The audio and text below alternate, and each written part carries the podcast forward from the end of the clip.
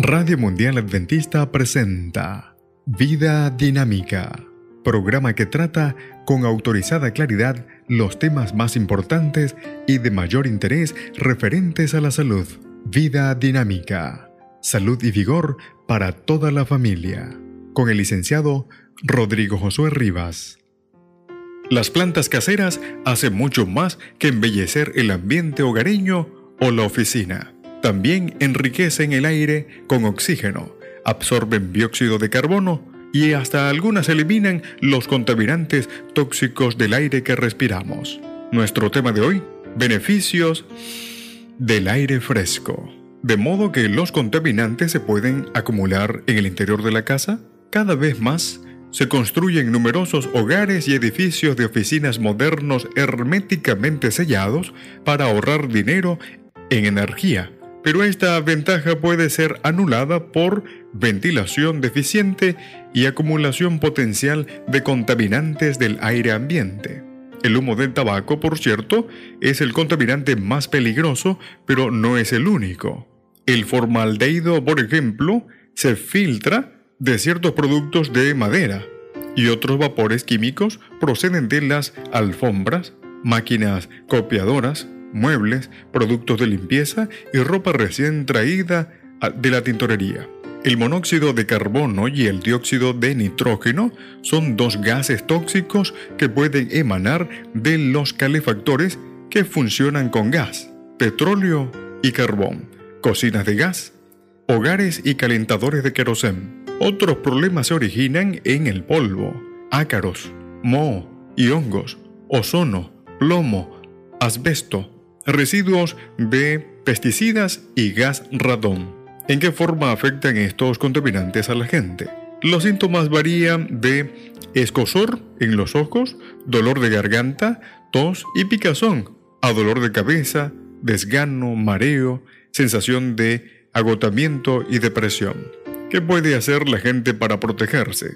Bueno, existen dos formas básicas como podemos nosotros protegernos aunque no totalmente, pero sí en forma significativa.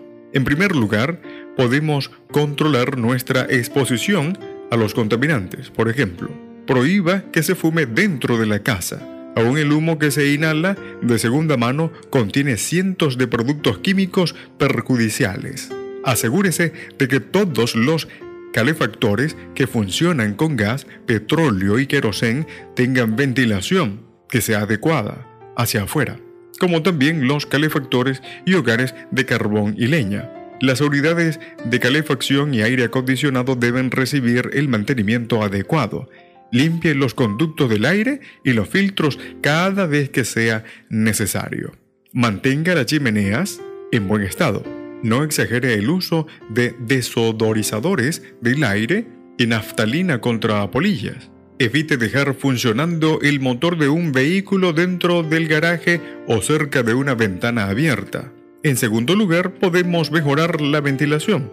La solución más evidente para los problemas de la contaminación interior es abrir las ventanas y mantener una buena ventilación con corrientes de aire procedentes de dos o tres lados. El aire fresco no solo diluye los vapores encerrados, disminuyendo así su amenaza para la salud, sino además enriquece el aire estancado.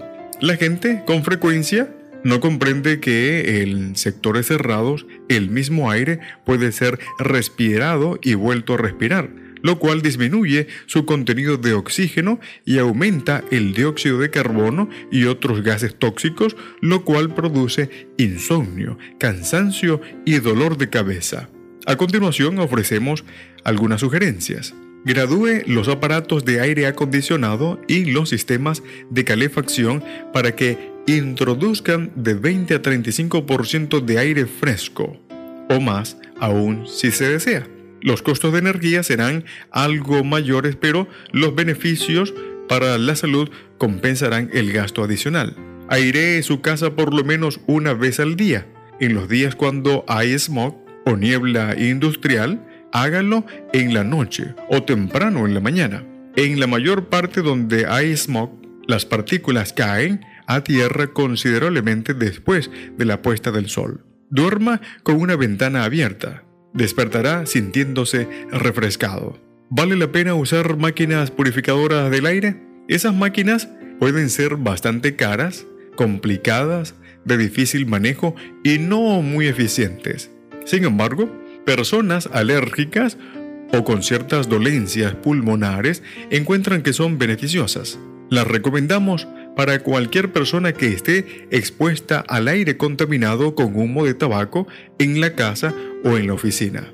¿Qué relación tiene el aire con la salud personal? El aire está compuesto de 21% de oxígeno, 78% de nitrógeno y el 1% restante de otros gases. Puesto que el cuerpo humano funciona con oxígeno, cada uno de los miles de millones de células debe recibir constantemente una nueva provisión de oxígeno para continuar viviendo.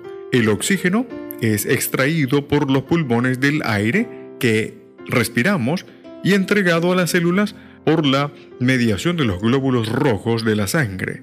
Las células bien oxigenadas son sanas y contribuyen al bienestar general. Cualquier cosa que disminuya la provisión de oxígeno a los pulmones o su entrega a las células del cuerpo es perjudicial. Las moléculas de aire pueden tener una carga positiva o negativa. El aire contaminado está lleno de iones positivos. Se encuentra comúnmente en las autopistas, aeropuertos y en lugares cerrados con mala ventilación. El aire con muchos iones negativos abunda alrededor de los lagos, bosques, ríos, en las playas y después de una lluvia fuerte. Esta clase de aire es refrescante y reanimador.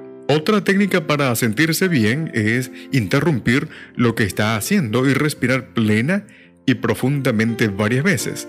Repítalo durante el día cuantas veces quiera.